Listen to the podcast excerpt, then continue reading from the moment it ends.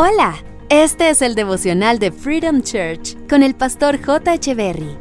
Bienvenidos. Hey, ¿qué tal? ¿Cómo están? Es un gusto estar nuevamente con ustedes. Primera de Samuel capítulo 12, verso 22 dice, El Señor no abandonará a su pueblo, porque eso traería deshonra a su gran nombre, pues le agradó al Señor hacerlos su pueblo. Algunos podrían estar pensando, ¿por qué Dios sigue estando conmigo a pesar de que yo no estoy tan cerca de Él? Dios sigue estando con nosotros y nos sigue ayudando en todo porque Él es Dios y Él es bueno y además porque Dios prometió nunca abandonarnos, entonces si lo hiciera estaría mintiendo. Y Dios no miente, Él cumple sus promesas. Entonces al permanecer fiel a sus promesas, hace que su nombre conserve la honra. Tú y yo somos personas imperfectas. Todos cometemos errores, todos pecamos, todos nos equivocamos, todos tropezamos, todos fallamos, y aún así con todo ese conjunto de características negativas, Dios se complace en hacernos su pueblo. Esto quiere decir que aún siendo imperfectos podemos ser el pueblo de Dios. Dios no renunciará a nosotros.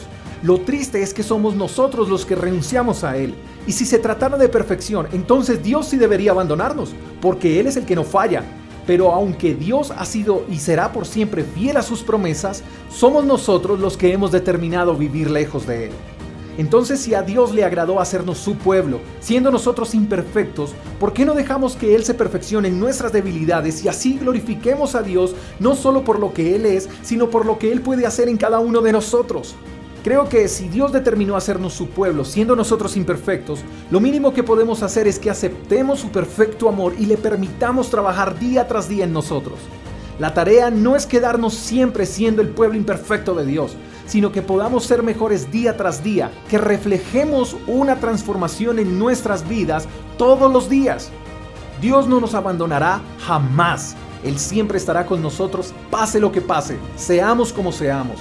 La única manera de que Dios nos abandone es que decidamos vivir en esta vida sin Él. Él respetará nuestras decisiones, pero si la vida es difícil teniéndolo a Él, imaginémosla sin Él. Somos el pueblo de Dios y eso no cambiará. Te mando un fuerte abrazo, hasta la próxima. Chao, chao. Gracias por escuchar el devocional de Freedom Church con el pastor J. Echeverry.